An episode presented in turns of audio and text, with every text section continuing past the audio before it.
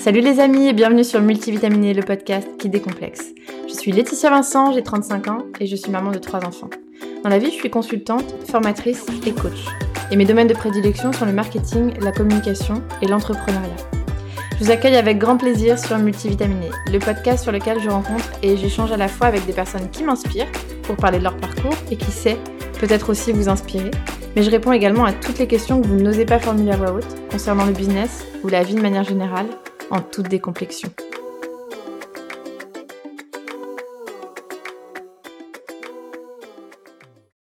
Pour ce nouvel épisode, j'ai l'immense plaisir de recevoir Manon Lecor. Manon a 33 ans, elle est expatriée à Amsterdam avec son conjoint et travaille dans un grand groupe. À côté de son job, Manon tient un blog depuis 2011 et elle fait également de la photo argentique. Elle est créatrice de contenu sur Instagram, réseau sur lequel elle tient deux très beaux comptes que je vous invite à découvrir. Manon Lecor, sur lequel elle nous livre des moments de vie, et Argentique Gall, où on peut retrouver ses sublimes photos. Manon est également autrice et se consacre à sa passion depuis de nombreuses années. En effet, elle crée des histoires qui se transforment en romans et en nouvelles. En 2018, son premier roman, Quand s'en ira la peur, est édité et se vend à près de 1000 exemplaires. Depuis, ses nouvelles sont régulièrement publiées et je l'espère, nous aurons tous entre les mains un de ses romans d'ici quelques mois.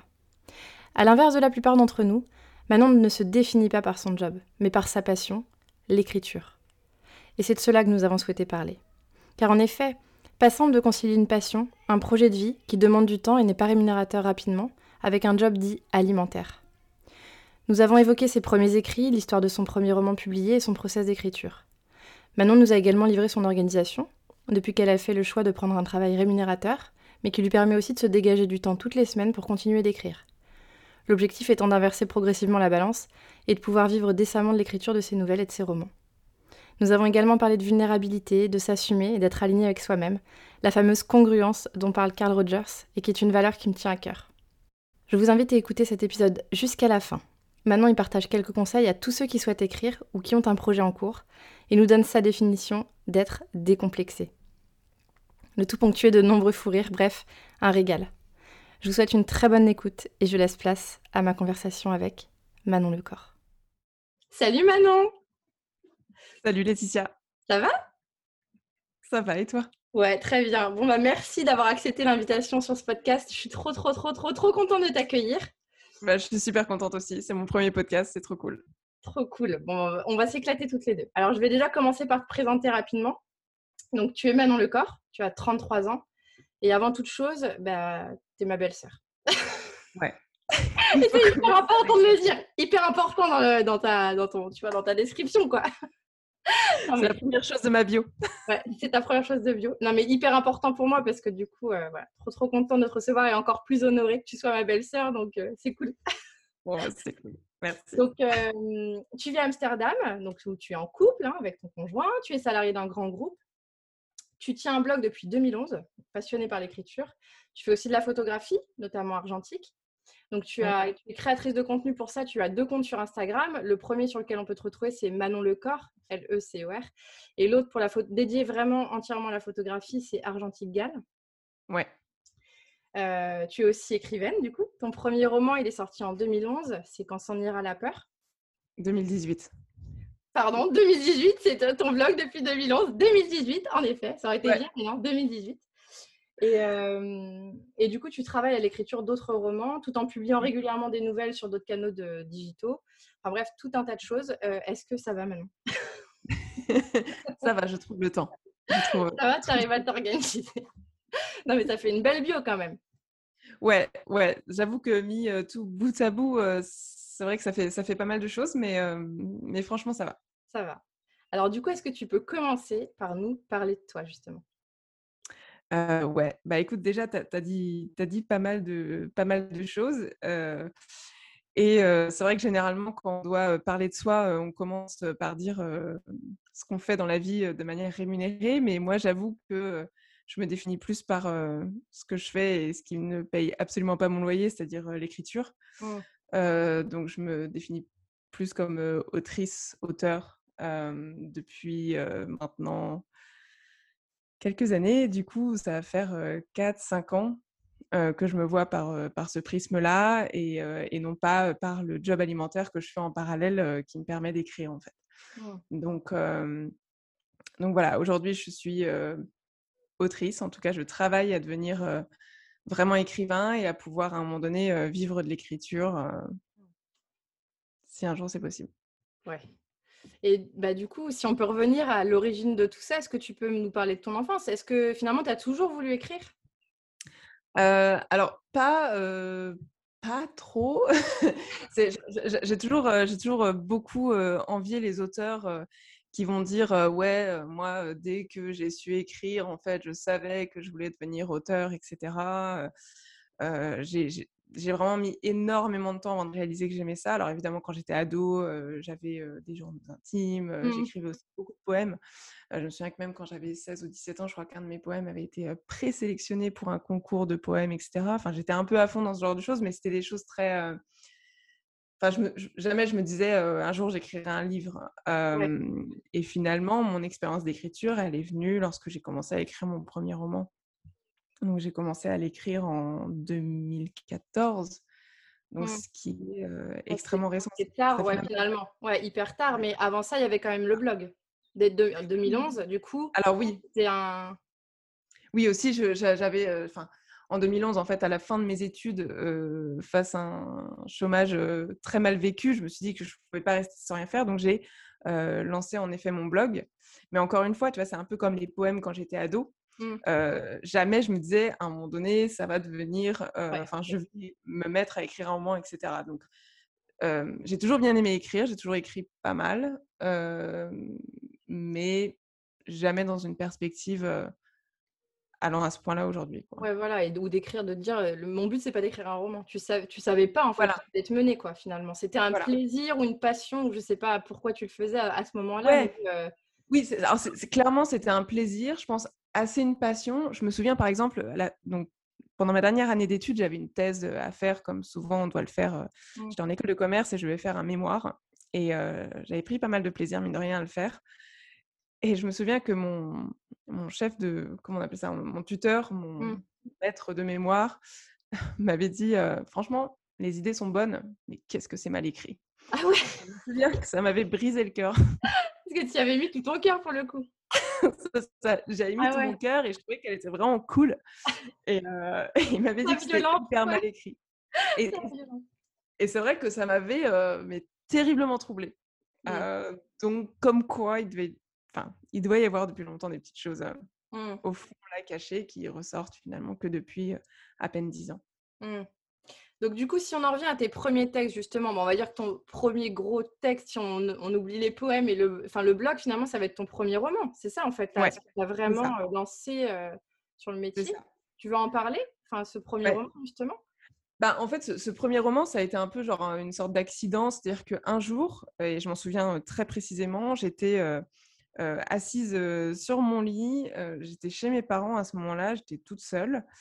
Et je sais pas, j'ai eu besoin d'écrire, mais vraiment terriblement besoin d'écrire. Donc j'ai ouvert mon ordi, j'ai ouvert un document Word et j'ai écrit une première page. Et puis après, ça a été une vingtaine de pages environ. et du coup, à ce moment-là, je me suis dit, tiens, c'est marrant quand même. Enfin, tu vois, 20 pages, quand, mmh c'est beaucoup. Tu vois ce que je veux dire? Quand tu n'écris pas de manière générale au quotidien, tu peux dire 20 pages, ça commence à être beaucoup. Et je l'ai fait lire du coup à mes, à mes proches, notamment ma mère.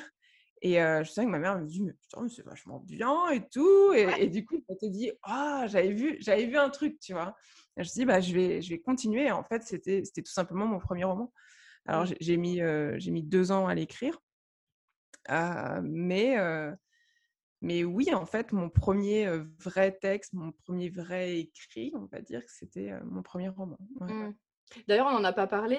Tu veux nous parler enfin, de quoi ça parle? C'est quoi ce roman? Quand on ira la peur? J'ai juste donné le titre, tu vois, faire un teasing, mais globalement, le synopsis ou... alors, c'est aussi le truc trop marrant quand on demande à un, auteur ou une autrice de quoi parle son livre. C'est genre le, pire exercice. Et pourtant, ah! le pire est sorti depuis genre, ça va faire 4 ans. ça va faire 4 ans. Euh, je, la, quatrième de couverture, je la connais par cœur. Mais non, c'est un roman en fait qui parle euh, de burn-out, de changement de vie. C'est, l'histoire en fait d'une nana qui, euh, qui va en fait tout simplement faire un burn-out dans son boulot et, et qui va décider de se reprendre en main et, mmh. et de changer un peu de, sa façon de vivre et surtout de changer sa, sa perception de ce que la société peut attendre d'elle. Mmh. voilà. C'était un, enfin, c'est un roman que j'ai écrit vraiment dans une logique où j'avais envie que ça parle aux gens, mmh. comme ça me parlait à moi. en fait, finalement, j'ai écrit un livre que j'aurais aimé lire à un moment donné. Ouais, ça, ça résonnait en toi. Pas résonner et raisonner, quoi, tu vois, dans les deux sens du terme, j'ai envie de dire. Et en plus, ça fait du sens et encore aujourd'hui, tu vois. Là, c'est sujet de 2000. Il est sorti en 2018. je pense qu'aujourd'hui, clairement, ça fait, ça fait du sens.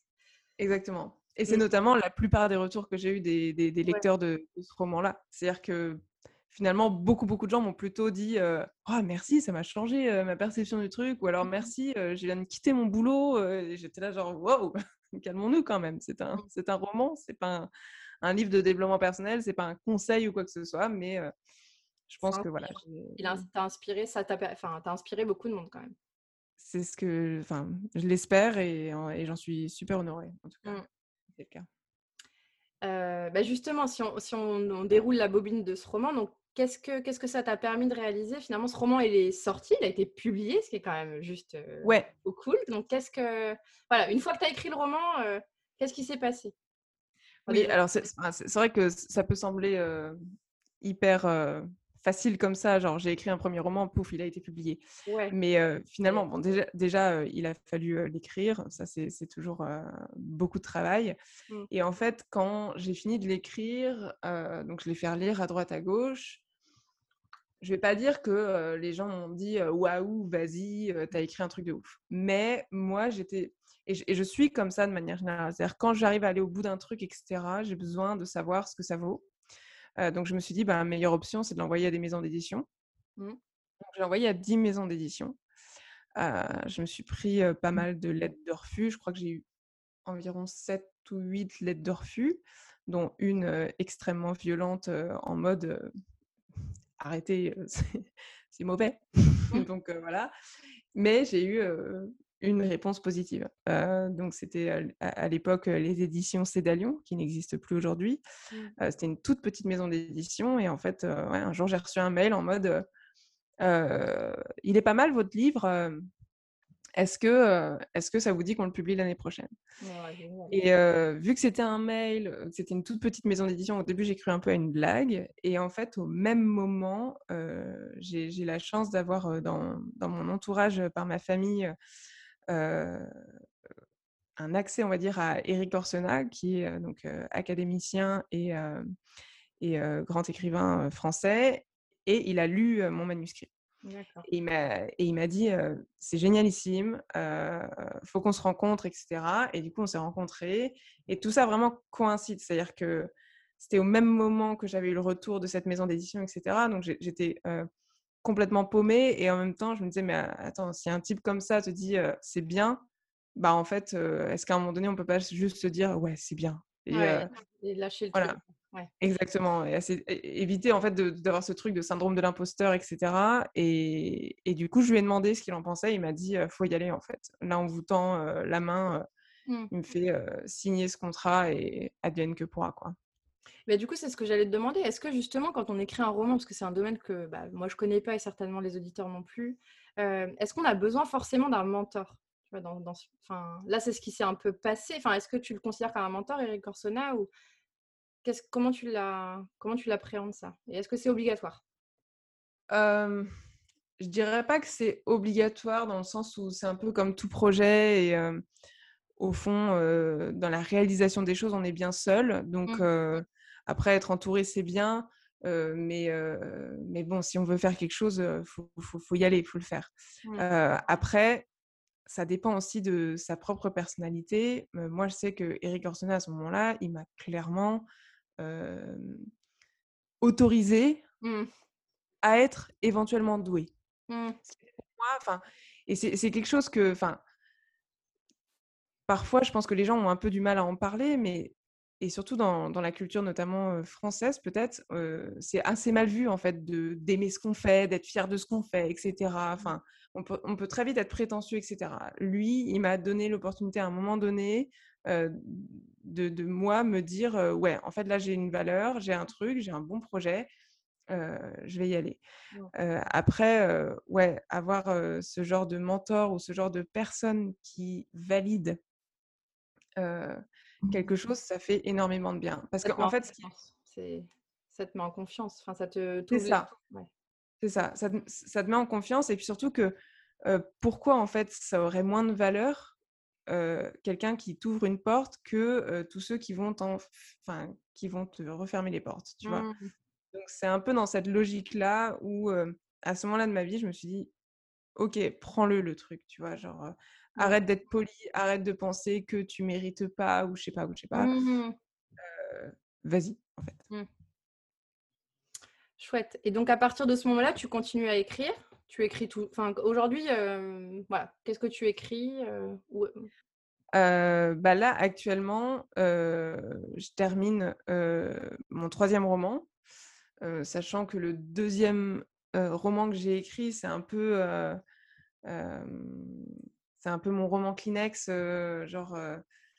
J'y ai cru énormément, mais finalement, finalement ça n'a pas abouti en fait, ce qu'il faut savoir pour remonter un peu le cadre aussi, peut-être reprendre, ça va être ton idée de mentor, c'est-à-dire que une fois que mon premier roman est sorti, ça m'a donné une super carte de visite finalement. Ça aussi, c'est quelque chose dont on parle rarement, mais finalement, quand on arrive à accomplir quelque chose, il faut il faut s'en servir en fait et, il faut laisser venir en fait ce qui, ce qui en découle aussi. Mmh. du coup, moi, par exemple, j'ai été contactée par le magazine littéraire Malouin, L'Hermine et la Plume, mmh. qui a été écrit par Clément Alvas.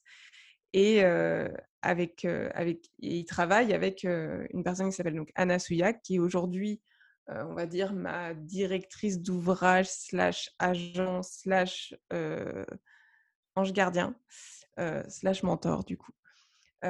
qui, en fait, m'a contactée en mode j'ai ouï dire que tu continues à écrire, parce qu'il y, a aussi, il faut dire les choses, parfois il y a des gens qui écrivent, mais en fait qui n'écrivent pas tout le temps. Moi, j'écris tout le temps. J'ai jamais arrêté. En fait, à partir du moment où j'ai commencé ce premier roman, je n'ai jamais arrêté. Et elle m'a dit, ouais, j'ai ouï dire que tu avais des petites choses dans le tiroir. Mmh. Et du coup, je lui ai envoyé ce second manuscrit. On a bossé ensemble dessus.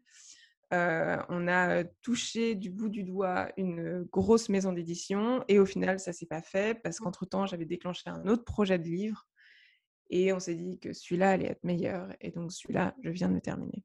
D'accord. Mmh. Et au-delà des romans, tu écris aussi des nouvelles, du coup, qui, sont, ont aussi été publiées. Donc, tu disais dans l'Herminé. Voilà. Mais pas que. Et aussi sur d'autres canaux, du coup? Ouais, du coup, j'ai eu deux nouvelles qui ont été, trois nouvelles, pardon, qui ont été publiées dans le magazine littéraire L'Hermine et, et, la Plume, mais j'ai aussi un Patreon ou un Patreon. Ouais, Quand est-ce qu'on sera, comment ça se prononce, on ne sait pas. mais j'ai un Patreon sur lequel je partage en fait tous les mois une nouvelle. Et, et, ça, c'est vraiment mon terrain de jeu, mon terrain d'entraînement. Mmh. C'est-à-dire que l'écriture de nouvelles me permet de je fais souvent le parallèle hein, de, l'écriture et du sport, mais voilà, quand tu écris un roman, tu es sur un gros marathon bien long, bien dur, celui qui mmh. pique fort les jambes. Je n'ai jamais couru de marathon, mais je l'imagine comme ça. Et, les nouvelles, en fait, c'est tous ces petits 5 km, 10 km que tu vas faire une à deux fois par semaine et qui vont te permettre justement de faire ce gros marathon. Mmh. Donc, donc ouais, en fait, tous les mois, j'écris, j'écris des petites choses que je partage. Mmh. Et, et, ça va de la nouvelle érotique à des fanfictions, mmh. à des nouvelles beaucoup plus sérieuses. Je dis pas que les nouvelles érotiques ou les fanfictions, c'est pas sérieux, mais tu vois l'idée. Ouais, et donc tu t'éclates comme ça, mais je trouvais ça important, tu vois, qu'on en parle et qu'on se dise, c'est pas juste t'écris un roman de temps en temps quand t'as le temps, et puis après t'attends que ça se passe, quoi. C'est genre, en gros, au quotidien, enfin, tu passes ton temps à écrire, quoi. C'est pas, c'est un, c'est un, processus, tu vois, bah, comme tu dis, comme un marathon, si on fait l'analogie avec le sport, et c'est un processus que tu, que tu, que tu as au quotidien, j'ai envie de dire. Et d'ailleurs, bah, ça ça me fait une belle transition sur ce que je voulais te demander. Justement, ce fameux process d'écriture, tu vois. On n'imagine pas. Enfin, moi, j'imagine pas le temps, le. Enfin, si j'imagine, puisque justement, les belles sœurs, que je sais, moi, je le vois, la face cachée de l'iceberg, et encore, je sais pas tout. Mais le temps que ça prend. Donc, du coup, c'était une de mes questions que je vais te poser. C'est quoi concrètement, ton, en tout cas, ton process d'écriture? Alors, mon process d'écriture, c'est. Euh, c'est ce, truc un peu d'entraînement. J'essaye de constamment écrire. après, alors, je n'écris pas tous les jours. Mmh. malheureusement, je n'ai pas ce luxe ultime, faute de temps, puisque du coup, je travaille la journée. Mmh. Mais toutes les semaines, j'écris. et pas forcément un roman. C'est-à-dire que le process d'écriture, on imagine genre, voilà, j'écris, ensuite on relit, on corrige, c'est bon. On écrit, on relit, on corrige, c'est bon. c'est, je crois que c'est Fred Vargas qui dit ça. Elle met, je crois, trois semaines à écrire un roman. Et après, elle met deux ans ah à le corriger. Ah ouais, c'est dingue. Et en fait, c'est ça. Et ce que je trouve intéressant avec le parallèle avec le sport au niveau de l'écriture, c'est vraiment cette notion de, d'endurance et d'entraînement. C'est-à-dire que si tu n'écris pas régulièrement, tu peux pas travailler ton style. Mmh et si tu n'es pas prêt à passer énormément de temps sur un texte, il sera jamais abouti. Ouais par exemple, et ça, enfin honnêtement, moi, quand j'ai, par exemple, quand j'ai écrit mon premier roman, je l'ai, je l'ai écrit sans rien, sans rien penser, sans, mmh. j'y suis allée, j'ai écrit, j'ai écrit, après j'ai recorrigé, j'ai recorrigé, j'ai recorrigé, mais j'ai pas du tout analysé le processus. Ça a été très naturel entre guillemets, mais aussi du coup extrêmement dangereux. c'est pour ça que aujourd'hui, mon process d'écriture, c'est avant tout de la préparation. Mmh. C'est-à-dire que je vais pas me dire tiens, je vais écrire un livre sur, je je sais pas, les bananes. et hop, j'y vais, j'écris un truc sur les bananes. Parce que du coup, au final, ça va, ça va ressembler à un documentaire où je vais énoncer des faits sur des bananes, tu vois. non, il faut que du coup, les choses se transforment dans, sous la forme d'un récit, avec mmh. une structure. Et en fait, avant de commencer l'histoire de ton roman, il faut déjà savoir comment elle va se terminer. D'accord. tu vas jamais entamer, enfin jamais.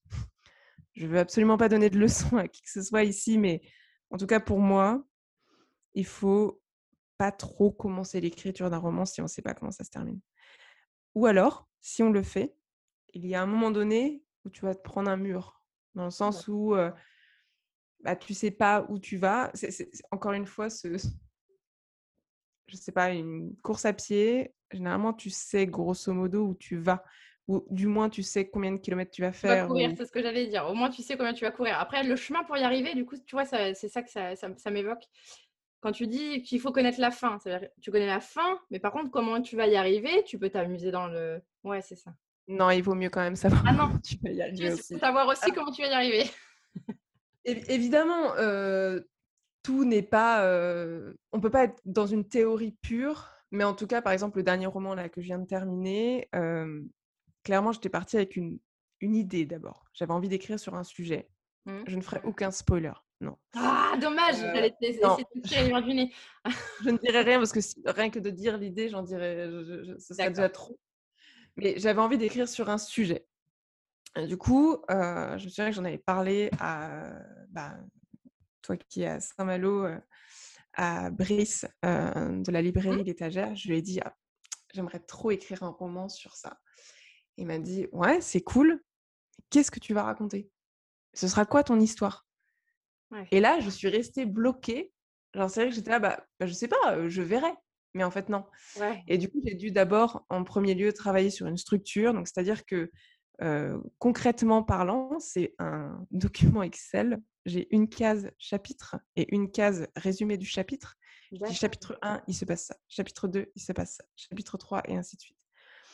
Et en fait, tant que j'ai pas quelque chose qui tient la route entre le début et la fin de comment j'y arrive, j'entame pas l'écriture du roman. Enfin, en tout cas, je m'étais jamais dit ça si, alors, et, du coup, c'est, ça peut sembler effrayant. Si on se dit, par exemple, demain, je vais écrire un roman et ouais, moi, je vais la jouer à la, à la Zola ou à la Victor Hugo, ça va couler de sources, machin, machin. Non, en fait. Malheureusement, la préparation est, selon moi, hyper importante pour gagner du temps. Enfin, c'est pas tant gagner du temps, mais gagner du courage pour la relecture. Ouais, puis tu sais où tu vas, quoi. En fait, tu sais où tu vas et où tu veux aboutir, parce que sinon, tu peux vite tourner en rond. Peut-être c'est ça le truc. Bah, c'est surtout tourner en rond, mais c'est surtout à un moment donné, il faut que tu sois ton propre juge au moment des relectures. Et, euh, et tu vois, quand tu écris un livre, c'est un peu comme si, enfin, dans un premier temps, quand tu fais ton premier jet, il vaut mieux y aller, tu vois, comme si tu dansais dans le noir dans ton salon. Tu vois, mmh. personne te voit. Mmh. Tu fais ton truc, y vas. Il faut le mmh. faire. Ensuite, quand tu vas relire, là, c'est lumière allumée en direct sur Instagram que tu danses dans ton salon.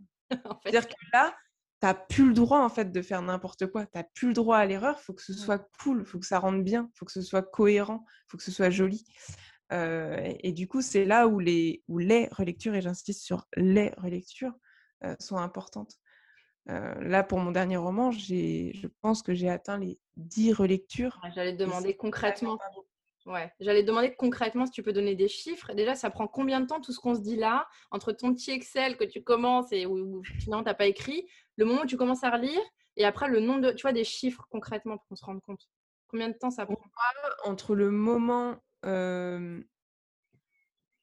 où j'ai l'idée, l'idée, donc c'est-à-dire que l'idée, c'est le, le, petit truc qui vient te frapper la tête, genre, mmh. ting mmh. Oh, un livre là-dessus.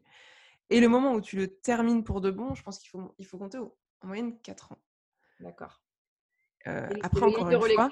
Oui, vas-y. Vas-y. Ouais, et puis encore une fois, je travaille. Euh, enfin, j'ai un job alimentaire. Ouais, on en parlera à côté, parce que c'est hyper intéressant aussi de comprendre ça dans ton, bah, dans ton processus global de vie, on va dire. Voilà. Et, et, aussi, je pense qu'on vit à une époque où on te fait beaucoup croire que les projets, ça se fait en 30 secondes chrono, que le succès s'atteint en 5 minutes. Donc, non, non, c'est assez long. le bouquin que je viens de terminer, j'ai commencé à l'écrire en août 2019. Là, il est en relecture. là, actuellement, il est en relecture finale auprès de mon agence slash directrice d'ouvrage slash. Slash. mentor slash. voilà. On n'en dira pas plus. Ça fait donc trois ans. Finalement, août 2022, on sera à trois ans. Voilà, voilà. En gros, ce sera trois ans, tu vois, de, travail. Mais encore une fois, c'est pas tous les jours. C'est parce que si vous voulez encore des parallèles, un roman, c'est aussi comme une pâte à crêpes, c'est-à-dire qu'à un moment donné, il faut laisser poser. Et ça, c'est parfois le plus difficile, dans le sens où si, quand tu fais, par exemple, ton premier jet de roman, si tu commences à le relire immédiatement, c'est un peu trop tôt. Il mmh. faut laisser un petit peu poser, il faut prendre du recul faut un peu oublier tes personnages, oublier ta vision. Comme ça, quand tu reviens dessus, tu as un œil neuf. Et c'est un peu, il faut un peu faire ça entre chaque relecture. Ouais, moi, je saurais pas. Du coup, je pourrais pas être écrivaine parce que moi, la pâte à crêpes, par exemple, je la laisse pas reposer. Parce que je me dis, ah non, c'est bon, allez, on enchaîne, on n'a pas le temps, tu vois. je pourrais pas. Bah, je, je, te rejoins dans cette équipe-là et, tu vois, en termes d'écriture, j'ai dû apprendre à, laisser à, et, tu fais genre, tu vois, j'ai déjà entendu genre des fiches sur les personnages et tout. Chaque personnage a une fiche, euh, limite un, mini roman à l'intérieur enfin dans, dans, tes prépas euh, sur les personnages et tout. Euh, ouais. ça c'est pas vrai. Des fiches, ouais. ouais, ouais, En fait, non mais pareil, c'est quelque chose quand, j'ai démarré, en fait, j'ai tellement rejeté un petit peu la théorie parce que j'avais envie de croire à ce truc merveilleux qu'on nous fait croire depuis la nuit des temps que le génie et le talent J'aime bien ça, là. Alors, attends, tout est filmé. Alors, pour ceux qui nous écoutent, qui nous écouteront, tout est filmé. On ne mettra pas tout en vidéo, mais là, Manon, pendant qu'on parle, elle nous fait comme des petites gouttes, des gouttes qui tombent du ciel et c'est le génie de, Victor Hugo, c'est ça Tout à l'heure, tu citais? Voilà, c'est ça. c'est des petites doigts qui glissent de, du haut du ciel vers le bas. Vous, vous ne voyez pas, mais j'ai. si je peux traduire mon geste, tout ne, coule pas de source. ça ne coule pas comme ça, mais, mais en fait, on ne sait pas comment ils faisaient à l'époque aussi pour écrire leur roman, tu vois. Mais bah, c'est vrai qu'on est dans les... ouais, peut-être qu'ils bossaient, ils travaillaient euh, comme des fous. Et on le sait pas en fait. Comme des, fous et, euh, et, sauf que eux à l'époque ils avaient la chance de pas avoir euh, de pas avoir besoin d'entretenir leur compte Instagram en parallèle. Dire. Ou, de gagner beaucoup d'argent pour se payer mmh. un iPhone. Quoi. Mmh. Donc, Mais ça, c'est hyper intéressant ce que tu disais tout à l'heure. J'ai pas rebondi, mais sur le côté, on nous fait croire que, quoi. Enfin, tu vois, enfin, ça va, quoi. et ça, c'est... Tout se fait pas en deux secondes, et c'est du temps, et c'est du boulot, et c'est de la persévérance, et de la motivation. Et tu vois, d'ailleurs, je, me dis, là, quand tu me dis tout ça, comment comment tu arrives à garder cette motivation, quoi? Comment... Parce que là, on s'est dit tout le process pour écrire, mais une fois que c'est écrit, on envoie ça à, je sais pas, 10, 15 maisons d'édition. Donc déjà, il faut imprimer ton manuscrit, machin et tout Tu essuies 15 000 refus, j'imagine? Ah, bah, bien sûr, il y a, des, réponses positives, mais comment garder la motivation à un moment donné quoi? Comment tu fais? C'est. Je sais pas, je pense que. Il y, a... y a un côté à un moment donné où j'ai décidé en fait de faire ça. Mmh. J'ai organisé ma vie autour de ça et, et du coup, j'ai pas j'ai pas le choix. Moi, c'est ce que je me dis, j'ai pas le choix et en même temps, j'ai toute ma vie pour y arriver. Alors, y arriver est un très grand mot. Hein. Je ne parle pas de vendre des millions d'exemplaires et, et d'être extrêmement riche, etc. Mais je me dis que voilà, c'est mon passe-temps. c'est un très très gros passe-temps qui prend mmh. beaucoup de place dans ma vie. Mmh. c'est ce que je, c'est ce que je suis, c'est ce que j'aime faire. Et, et, du coup, bah, tant que j'ai encore l'énergie, tant que j'ai tout ce qu'il faut, bah, je continue. Et, et, je pense que c'est un peu le cas pour, à partir du moment où tu as un projet, peu importe que ce soit écrire un bouquin, monter une boîte, peu importe ce que c'est finalement, tant que tu en as vraiment l'envie et que tu sens au fond de toi que c'est ce qui t'habite et c'est ce dont tu es sûr, finalement, ça te nourrit énormément aussi. Tu vois, mmh. c'est-à-dire que, ok, tu suis des refus, ouais, enfin, ouais, ouais c'est long, ouais, c'est long aussi. C'est long, et puis, puis tu, te prends, tu te prends des lettres de refus, des machins, enfin, tu vois, puis, bah, puis tu as des fausses joies, tu as des ah ouais, peut-être, et puis en fait, mmh. non. tu as des, enfin, je, je, me souviendrai pour mon deuxième manuscrit quand. Donc, j'ai vraiment touché du doigt un super contrat, et c'était pile en plus quand j'emménageais à Amsterdam. C'est-à-dire, j'étais sur mmh. la route, je dormais sur l'île une nuit pour faire la route jusqu'à Amsterdam pour emménager là-bas. Et je reçois un coup de fil de l'éditeur avec qui j'étais en contact. Et, il commence la, conversation pour par bon écoute Manon, il faut que je te parle. Et enfin c'était c'était juste pour me dire mais en fait ça va pas le faire parce qu'en fait on a peur parce qu'en fait t'es pas connu, on n'a aucune garantie que ça marche. Enfin tu vois c'est euh, t'as as un truc mais là on le sent pas. Mmh. Et, et, tu vois c'est affreux. Enfin je, je me souviens que j'ai été dans un désarroi, mais pas possible. j'ai pleuré, mais mmh. toutes les larmes de mon corps, tu vois? et je pense que tout porteur de projet, toute personne qui se donne vraiment à fond et qui veut atteindre son objectif, tout le monde passe par là. Mmh. Par des moments de doute affreux, des moments où tu as l'impression que finalement, tu n'y arriveras jamais. Et puis, en fait, tu dors une bonne nuit, puis le lendemain matin, tu te dis, bon, ben, c'est reparti, on recommence. Mmh. Et, et, comment tu arrives à te détacher de, tu vois, de pas le prendre pour toi, tu vois, c'est, con, mais comment se dire, ok. Ah, je le prends grave pour moi. Hein.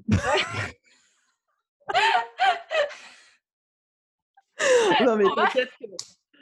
Bah, franchement, faut. Enfin, tu vois, ah tu, vois tu, dis, tu dors un bon coup et hop, tu persévères. Quoi. Enfin, moi, ta force. Enfin, c'est une force et une persévérance qui, que j'admire et que, qui m'impressionne parce que, tu vois, de pas se dire, de pas lâcher prise et de se dire, ok, pas de prendre. Pour... Moi, je trouve que tu, pour le coup, si tu persévères, c'est quelque part, tu arrives à te détacher et que tu ne prends pas personnellement.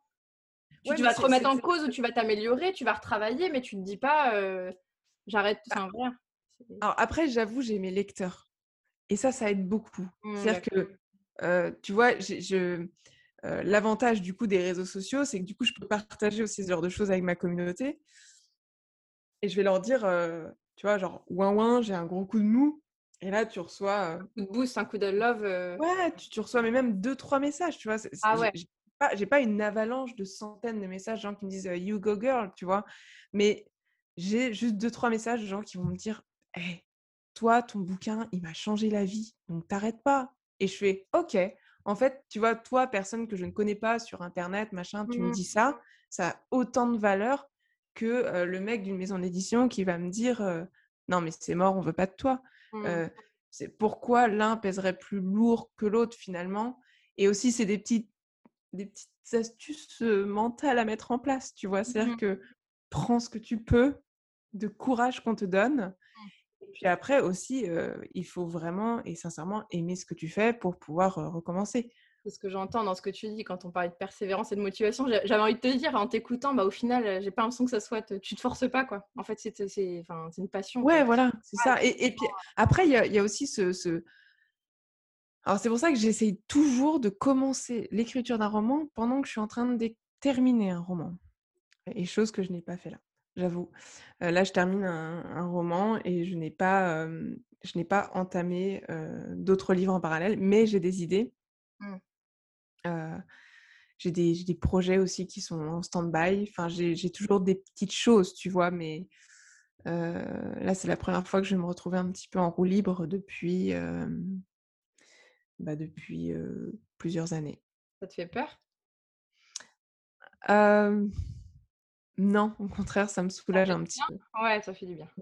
Parce que là, le troisième, j'ai tellement donné, j'ai tellement appris que du coup, là, j'ai besoin de rassembler tout ce que j'ai appris mmh. pour pouvoir aborder une nouvelle approche justement sur tout ce que je te viens de te dire en process d'écriture, tu vois, je, viens de te dire tout ça, mais finalement, faites ce que je dis, pas ce que je fais, bah là, je vais essayer de faire ce que j'ai dit. D'accord. Ok, donc c'est quoi aujourd'hui tes objectifs finalement? Alors, à aujourd'hui, voilà, maintenant que, ce troisième roman est écrit, c'est quoi l'objectif? L'objectif, c'est qu'il sorte, ce mmh. livre-là parce que du coup, j'en suis contente. Je le trouve fou, incroyable. Il veut dire énormément de choses pour moi. donc ça, il va sortir. Il faut qu'il sorte. Maison d'édition, il faut qu'il sorte. on ne sait jamais si on m'écoute. Ouais, c'est ça, on ne sait jamais. donc ça, c'est ça, c'est sûr. C'est mon objectif en fait pour le moment. Et après, les objectifs long terme, en fait, c'est de, c'est juste à un moment donné de réussir de, à vivre très sobrement de l'écriture. Mmh.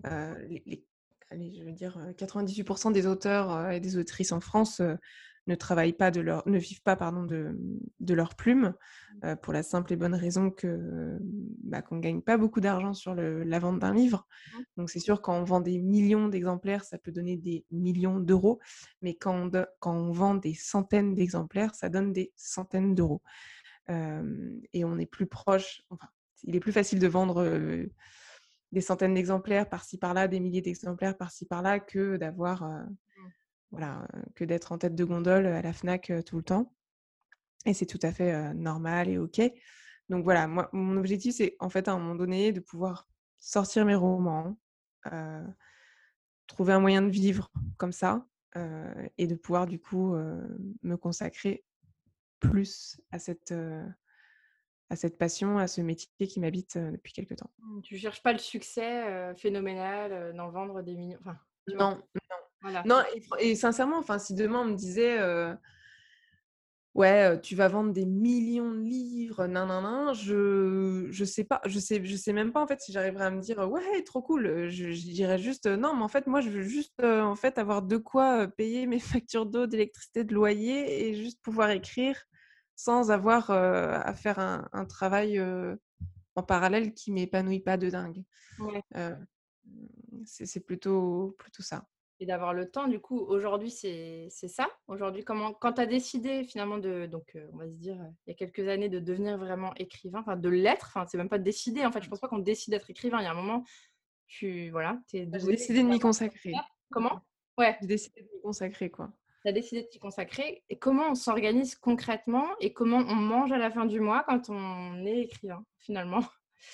Alors, euh, j'ai après donc j'ai fait une école de commerce. Après mes études, j'ai travaillé environ 8 ans dans le marketing. Donc c'était des, des, jobs très très prenants. Qui prennent énormément d'espace enfin, mental, qui prennent beaucoup d'énergie créative, etc. Et à un moment donné, je me suis mise aussi à un moment donné à mon compte, me disant, ben, en, étant à mon compte, je peux dégager du temps comme je veux pour, pour écrire. Mais encore une fois, c'était beaucoup, beaucoup d'énergie en parallèle pour, faire, pour, pour, pouvoir maintenir mon activité, etc. donc, je me suis dit, ben, en fait, ce qu'il me faut, c'est un job qui me, enfin, où je peux ne pas trop réfléchir, Mmh. J'ai un salaire qui tombe tous les mois, je fais mon travail bien comme il faut, mais je, garde toute ma créativité, tout mon espace mental que pour moi, que pour mes, que pour mes romans. Et du coup, quand je suis arrivée à Amsterdam, j'ai d'abord été promeneuse de chiens. Ça, c'était super. parce, que, bah parce que clairement, passer toute la journée avec des chiens, j'ai envie de dire, il n'y a rien de plus... Merveilleux en termes de, bonheur et, et ça ne te prend pas la tête, un chien, tu vois? C'est pas un collègue affreux qui va te pourrir l'existence. Mais malheureusement, c'était impossible de, d'en faire un, revenu digne de ce nom. c'est, c'est, c'est, pas, pas bien payé, tout simplement. Mmh. Et, et, après, en fait, j'ai opté pour un job dans un service client d'une entreprise. et au début, ça devait durer deux mois. Ça fait deux ans et demi que j'y suis. Mais en fait, je travaille en 4-5e, donc je travaille quatre jours par semaine. J'ai une journée donc, que je peux dédier entièrement à tous mes projets. Et en parallèle, je fais un 9h-17h extrêmement strict, c'est-à-dire qu'à 17h, c'est fini, je ne travaille plus. Donc j'ai encore mes soirées, mes week-ends, j'ai du temps en fait, et surtout de, de l'espace dans ma tête. j'ai ma créativité qui est vraiment que pour moi. Mmh. Et, et voilà. Donc c'est un choix parce que bah, forcément, notamment les, services clients, c'est souvent les, portes d'entrée des entreprises. Donc, c'est tout petit salaire, hein, pour parler franchement. Mais voilà, moi, je suis heureuse comme ça. Je n'ai pas besoin de beaucoup. Je me dépatouille. Et, puis, surtout, j'ai aussi un bon rappel chaque matin où je commence ma journée de travail. Je me dis, OK, ça, devait, ça devait durer deux mois, puis deux ans et demi. Bah, promets-toi que dans un an, tu n'y es plus et que dans un an, les choses vont bouger pour toi. En tout cas, aujourd'hui, tu as trouvé ton équilibre pour te garder ce temps, cet espace mental et d'avoir une journée par semaine où tu peux vraiment te consacrer en plus de soi. C'est génial, quelque part. Voilà. Sans te mettre en difficulté et tu es bien, tu es, équilibré. Quoi. Voilà, exactement. Mmh. C'est exactement ça, c'est cette notion d'équilibre en fait qu'il faut trouver et de volonté du coup euh, sur ce qu'on veut vraiment faire dans la vie ou pas. Et il y, a des personnes qui vont vouloir une carrière dans un travail salarié dans une entreprise. Il y en a d'autres qui vont vouloir plus de sobriété et, je ne sais pas, avoir un job plus calme, entre guillemets. Il y en a qui vont vouloir travailler à temps plein, d'autres à mi-temps, etc. C'est vraiment des choix pour un équilibre de vie qui satisfait. Et moi, je n'étais pas forcément prédestinée à ça. puisque voilà, je, travaillais dans le marketing, c'était à fond, c'était la carrière, quoi, quelque part. Euh, ouais, la carrière, il fallait évoluer, il fallait bouger, il fallait machin, il fallait prouver tout, tout le temps. Mmh. Et ben, et ben non, en fait, maintenant, je suis, je suis avec. Et, ce qui est marrant, c'est finalement dans mon équipe avec laquelle je travaille, par exemple, j'ai un collègue, il est exactement comme moi. c'est pareil, c'est un choix de vie, c'est-à-dire que il a plein de choses à partager, il a plein de choses à, à faire, etc. Mais il a choisi d'avoir quelque chose à côté dans sa vie qui lui permettent de payer son loyer. Mais voilà, mmh. c'est c'est pas rare, c'est pas honteux et c'est juste des choix.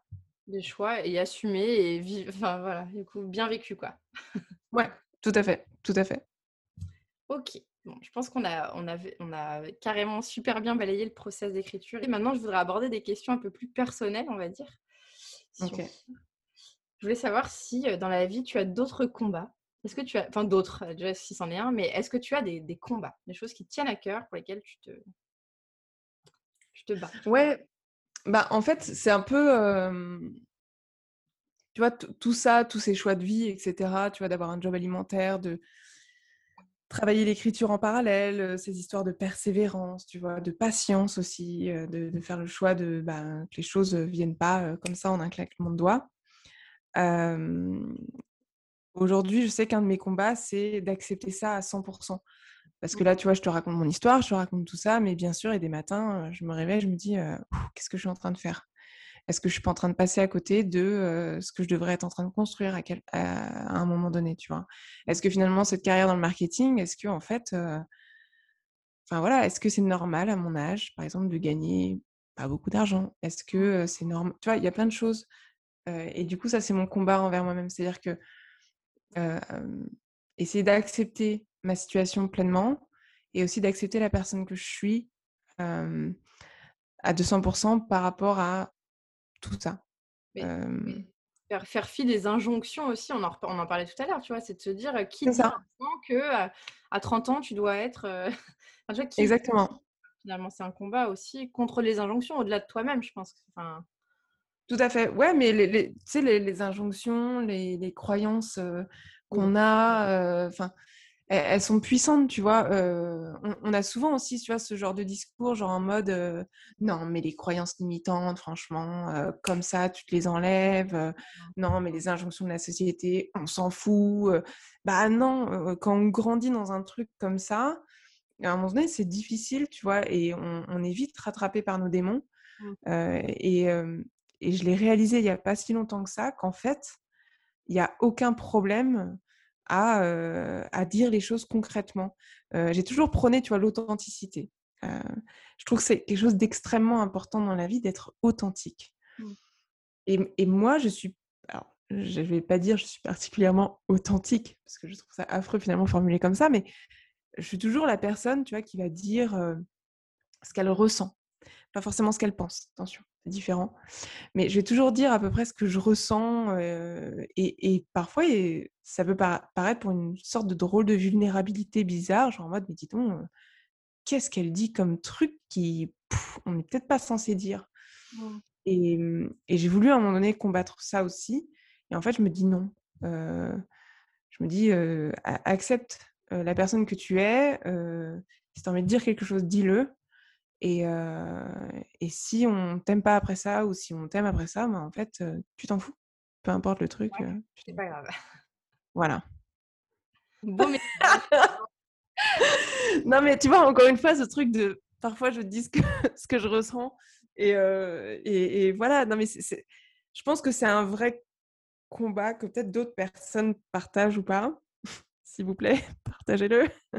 mais, non, mais tu vois, de, ce truc de se dire, on ne peut pas faire semblant tout le temps et, et même si les histoires qu'on raconte sur soi, qu'on, quand on raconte sa vie, etc., semblent belles et cohérentes, il faut bien se dire qu'au fond, on a tous un certain chaos qu'on essaie de gérer. Et moi, du coup, mon combat aujourd'hui, c'est, de, d'accepter ce chaos. Mmh. Et d'oser et de, et de, la, de, comment dire, de l'assumer quelque part. Parce que montrer sa vulnérabilité, c'est l'assumer, mais aussi le verbaliser et donc l'assumer auprès des autres, en fait, encore une fois. Exactement, exactement. Euh, oui, oui, c'est tout à fait ça. C'est l'assumer auprès de, des gens euh, qui nous entourent, euh, peu, importe, peu importe les réactions, en fait. Parce que c'est ça aussi, on est extrêmement conditionné par le regard mmh. des autres. Mmh.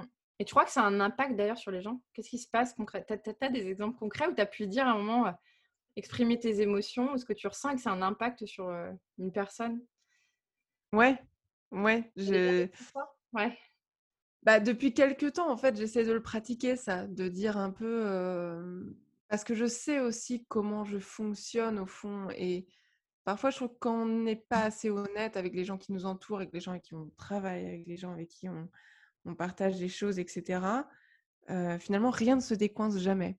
Du coup, on reste dans un chemin très, très droit. Et, et j'ai remarqué que pour certaines fois où j'ai dit, ouais, en fait, là, je suis plus très à l'aise. Mmh. Est-ce qu'on peut modifier ça ou ça? Et bien finalement, les gens entendent ça et ça les fait bouger aussi. Et du coup, ça prend d'autres directions. Ouais. désolée, j'aurais aimé avoir un, exemple finalement beaucoup plus concret non, non, mais. Il n'y a, pas, mais au moins, c'est que que j'avais peur, tu vois, que, que ça fasse l'effet inverse où les gens peuvent se dire Attends, qu'est-ce qui se passe? Oula, elle... non, au contraire, ça peut débloquer des situations. Quoi. Ça peut débloquer des choses. Après, ça peut aussi surprendre et ça peut, euh, ça, peut. Mais dans tous les cas, en fait, ça débloque quelque chose puisque c'est quelque chose que tu ressens. Donc, si tu le mmh. verbalises correctement à la personne au bon moment, logiquement, ça doit te faire du bien à toi, mais est-ce que finalement du bien à l'autre aussi et à la mais le but, c'est d'être droit dans ses bottes, on va dire. Mmh. La fameuse congruence, mon fameux terme préféré chouchou. J'en ferai un autre épisode, je pense. On va pas parler de la congruence aujourd'hui, mais c'est clairement ça. Ça me parle à 1000%. Est-ce que tu aurais des conseils aux auditeurs qui nous écoutent, qui voudraient se lancer, qui ont aussi un projet, soit un projet d'écriture, soit qui veulent se lancer, qui disent j'ai une idée, ou alors qui ont commencé, qui savent pas comment, tu vois, qu'on mis de côté? Si, genre, vous avez envie d'écrire, euh, bah, écrivez en fait. Euh, là, maintenant, là, juste après ce, juste après l'écoute de ce podcast, euh, prenez, mettez genre 5 minutes de timer sur votre téléphone, ouvrez une note sur votre iPhone et écrivez un truc, n'importe quoi. Et relisez-le ou pas, c'est pas grave, mais en tout cas, il faut écrire si on en a envie. et que ce soit pour soi ou pour raconter une histoire ou quoi que ce soit. Le principe même d'écrire, en fait, peut vite être oublié, et, alors que ça fait du bien, d'une part, et ça peut lancer quelque chose. Du coup, je reprends un peu en, exemple mon premier roman, mais c'est comme ça que ça s'est passé. Envie pressante d'écrire, et pouf, 168 pages plus tard, il y avait un truc qui s'était produit après, si vous, souhaitez vraiment et donc écrire un roman, etc., pensez à cette notion de préparation. Et encore une fois, voilà, mmh, à, savoir où vous allez, à travailler votre structure, vos personnages, les objectifs de vos personnages. c'est vraiment, c'est vraiment hyper important dans un premier temps. Et pour ça, je peux vous recommander le livre de. Alors attends, je regarde parce que je l'ai juste devant moi, il est tout le temps là. C'est Yves Lavandier, La dramaturgie. Je mettrai les notes dans l'épisode. Ouais, donc Yves Lavandier, La dramaturgie. Donc c'est un gros, gros livre qui apprend un peu à faire. Enfin, qui raconte en fait, qui explique c'est quoi l'art du récit. Mmh. c'est surtout axé sur, sur les films mais en fait, n'importe quelle histoire, que ce soit au cinéma ou dans un livre, c'est une histoire. Et donc, il y a énormément de choses très, très intéressantes là-dedans. moi, ça m'a beaucoup aidé. Donc, voilà, n'ayez pas peur de la théorie et mettez un petit peu les mains dedans et ça vous permettra de gagner du temps et, d'éviter de se prendre le mur qui arrivera d'une façon ou d'une autre si on ne se prépare pas assez. Mmh. Et ça, faut se le dire d'ailleurs. Il y aura des murs. Enfin, ce conseil ultime, c'est c'est pas. C'est ça. ça va être un parcours semé d'embûches et il faut être persévérant, quoi. Voilà, exactement. Ouais. Après, le, seul truc, c'est qu'en fait, plus on se prépare, plus les murs seront pas trop hauts, quoi. Ouais, c'est ça. Mais bon, ayez du temps devant vous, quoi. Si vous voulez écrire un. on se l'est dit ouais. le temps. Voilà, le enfin, ça se fait pas en deux minutes, quoi. On n'écrit pas un roman en, en deux semaines. Non, un peu le message. enfin, si, justement, en fait, on peut écrire un roman en deux semaines, mais on le, on le termine en deux ans après. Enfin, tu vois, en fait, c'est ça le truc, c'est-à-dire que, euh, ouais, ça, ça, demande du temps, mais en fait, tout demande du temps. Et ça, ça vraiment, j'insiste là-dessus, c'est-à-dire que, euh, je sais pas, demain, euh, tu décides de monter ta boîte de conseils en marketing, bah, tu vas pas le, fin, tu vas pas réussir à avoir une boîte qui tourne en deux semaines, tu vois. Non, tu même pas eu le temps de faire tes démarches administratives. si, tu veux avoir un potager dans ton jardin, même chose, tu vois, il faudra du temps, etc. Donc, tout demande du temps. Et ça, vraiment, je, j'en veux au, au, finalement, enfin, parfois aux réseaux sociaux par rapport à ça, où on nous fait croire que pouf, un roman, ça s'écrit comme ça, pouf, un livre, ça se fait comme ça, pouf, un film, ça se fait comme ça. Non, ça demande du temps. Et au-delà, enfin, les, créations d'entreprise, moi, je, vais pousser mon coup de gueule sur LinkedIn, par exemple, qui me touche plus particulièrement sur euh, comment créer ce nombre de posts qu'on voit surgir qui sont euh, comment créer ton business en, tu vois, en, un mois, euh, comment atteindre, je suis passée de 30 clients à 2000 clients en un mois. non, bullshit, les gars. Enfin, non. je suis comment faire un million d'euros en un mois. Non, non, la vie, c'est pas ça. enfin, moi-même, chef d'entreprise, et enfin, je me suis lancée il y a 4 ans maintenant, c'est pas ça la vie, quoi, les gars. Enfin, tu vois, même dans d'autres domaines, et moi aussi, j'en veux, tu vois, bah, c'est un autre réseau social pour le coup, on n'est pas sur Instagram, mais pareil, quoi, qui, font, qui vendent de la poudre aux yeux aux gens, et, c'est pas la vie. C'est ça. C'est ça. Et c'est pareil pour les perdre des 10 kilos en 3 mois. enfin, tu vois, en fait, c'est c'est normal, on est humain, on aimerait voir des résultats immédiats, mais, mais non. Et en même temps, si on voyait des résultats immédiats, mais qu'est-ce qu'on foutrait pendant 80-90 ans de notre existence quoi? On n'arrêterait pas. Donc, prenons le temps de savourer les choses, savourer le, le process, etc. voilà, je sais que à chaque fois que je finis de l'écriture d'un roman, après, j'ai toujours une, micro-dépression qui s'installe, parce que c'est affreux, quoi. C'est, tu dis au revoir à la fin d'une époque, d'une étape, machin, machin, alors qu'au final, ce que tu veux, c'est de sortir le livre, tu vois, qu'il soit lu, etc. Mais ça quand tu le termines, mmh. c'est dur. Donc, il faut toujours, toujours profiter des ces moments durs, affreux, qui payent pas, qui, qui on, est, on se sent seul, etc. Mais c'est ça le meilleur. Mmh. Enfin, pas trop longtemps. Pas trop longtemps quand même. Hein. voilà, on est d'accord. Bon, ma dernière question un peu genre personnelle, c'est c'est un peu la question signature du podcast. C'est c'est quoi pour toi être décomplexé? Bah, J'ai envie de te dire spontanément être, être à poil. du coup. ouais. Ah oui, effectivement, hyper décomplexé. Donc, voilà. même s'il y a des gens qui te voient par la fenêtre, c'est ça? Non, non, non, non, non du coup, on, va aller sur un sens un peu plus, un peu plus figuré. mais tu vois, encore une fois, je reviens sur cette idée d'authenticité dont je te parlais. C'est-à-dire que soyons, enfin, être décomplexé pour moi, c'est assumer la personne que tu es, assumer ce que tu veux faire, assumer ce que tu fais. Et, et ne pas avoir peur en fait. Mmh. tu vois, par exemple, sur mon Patreon, donc je, la première nouvelle que j'ai partagée sur mon Patreon, c'était une nouvelle érotique puisque ça faisait environ un an que j'écrivais un peu, un peu de, nouvelles érotiques et, j'en avais mais terriblement honte. Mmh. Bah, tu te souviens d'ailleurs, tu avais été l'une des premières personnes à les lire. Et, et, du coup, je, ne sais pas, je me disais, oh là là, mais ça veut dire des choses sur moi, je comprends pas, pourquoi est-ce que je vais écrire ça? Mais en fait, c'est juste que je voulais m'amuser. Je, je, voulais, je voulais voir en fait c'était quoi le pouvoir de l'écriture, parce que j'avais lu aussi par exemple les nouvelles de Anaïs Nin, qui sont mais c'est YouPorn sur papier. et, et, du coup, je me disais, c'est incroyable de, de, pouvoir faire passer autant d'émotions, de sensations par l'écrit. Et du coup, je me suis dit, vas-y, fais ça. Et donc ça, ça fait partie de mes 5 km, 10 km d'entraînement pour pouvoir faire derrière des marathons. Mmh. Et, et en fait, quand je l'ai posté sur mon Patreon, alors j'avais peur. Je me disais, les gens vont se dire, je sais pas, que je... juger toi, Manon. Voilà, que, que, je suis d'art, que j'ai l'esprit mal placé, machin, machin. Ma mère est abonnée à mon Patreon quand même. Et ben non, en fait, j'ai eu plein de retours de gens qui m'ont dit putain, c'est marrant, c'est bien, c'est super bien écrit, oh là là, c'est ça, ça fait avoir des idées. Enfin, tu vois, c'était. Mmh. En fait, j'avais je pensais être toute seule dans une pièce à, avoir envie de faire des trucs, machin, machin. Mais en fait, non, il y avait plein de gens qui étaient là, genre, ouais, c'est cool, en fait, c'est rigolo de lire du cul. Voilà. Et ça touche pas les gens et ça les enfin, voilà, ça touche les gens, quoi. Il n'y a pas, y a pas à se mettre de barrière, quoi.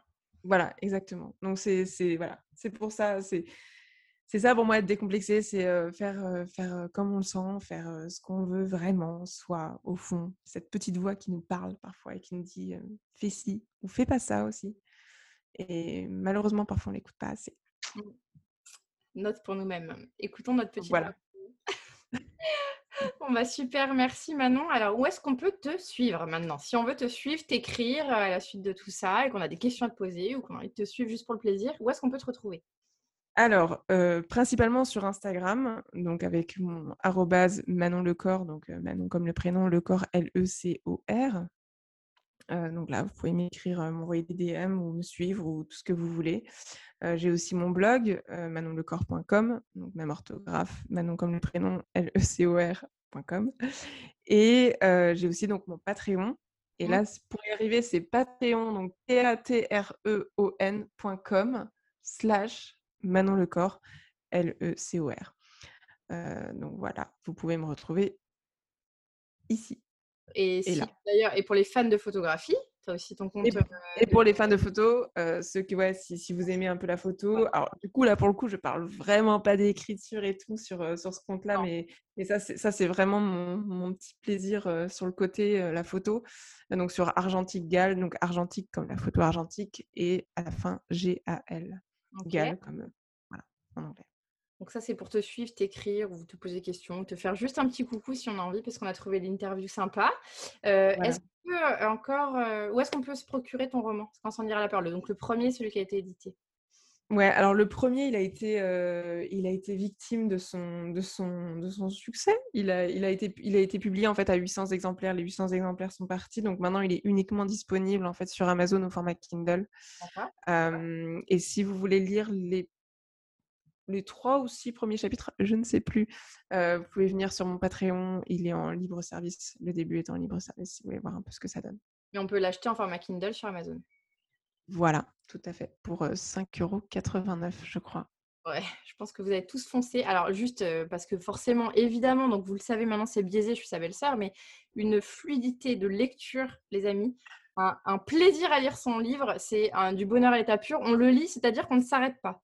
Donc, si vous avez des conjoints, des conjointes, euh, sachez que vous allez avoir deux soirées, je pense, où vous allez vouloir dévorer le livre. Vous n'allez pas vous arrêter. C'est un livre. Et d'ailleurs, tout le monde, tu vois, dans les commentaires, c'est ce qu'on voit. Hein. C'est le livre, il est hyper fluide. Bon, tu veux pas en parler parce que c'est biaisé, mais moi, j'en parle. Hyper Merci, fluide on a juste envie de le dévorer et on peut pas s'arrêter et on a envie de savoir la fin. Et tu vois, c'est un peu comme toi avec ton Excel. Bah, nous, on a envie de savoir la fin euh, en commençant euh, le début et on ne s'arrête pas de le lire. Donc, foncez l'acheter même au format Kindle.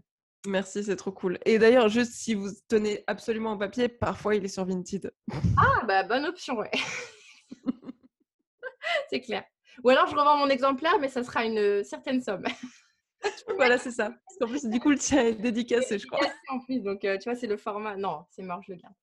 Bon, bah écoute, Manon, il me reste juste à te remercier. Merci infiniment pour ton temps, ta générosité, tout ce que tu nous as livré, tes conseils. Ben, merci à toi. Franchement, c'est trop bien de pouvoir parler de tout ça. C'est pas souvent que, que je prends la parole sur ces sujets. Donc, euh, merci infiniment de m'avoir reçu sur ton podcast. Et eh ben, écoute, et peut-être un épisode 2 euh, à venir pour la sortie d'un prochain roman. Voilà, on croise les on ne voit pas la caméra. on le fait et peut-être que je le Rendez-vous dans 4 ans.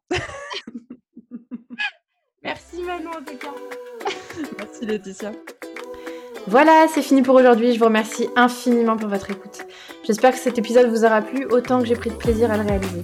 Si c'est le cas, vous pouvez m'aider en le partageant autour de vous à vos amis, votre famille, même à vos collègues de boulot, soyons fous. Je vous invite également à me rendre un immense service quand vous aurez deux petites minutes devant vous en mettant une note 5 étoiles et ou un commentaire sur la plateforme d'écoute de votre choix. Rendez-vous également sur Instagram sur le compte Multivitaminé Podcast si vous souhaitez échanger, me poser des questions ou tout simplement me faire un coucou, ce sera avec grand plaisir. Enfin, si vous souhaitez intervenir sur le podcast pour avoir un éclairage sur votre questionnement du moment ou que vous souhaitez que j'aborde un thème sur un prochain épisode, je vous invite à me contacter par mail à l'adresse hello multivitamine avec un e gmail.com ou sur le compte Instagram multivitaminé podcast et pensez à vous abonner pour ne pas louper les prochaines diffusions. Alors je vous dis à très bientôt pour un prochain épisode de Multivitaminé, le podcast qui décomplexe.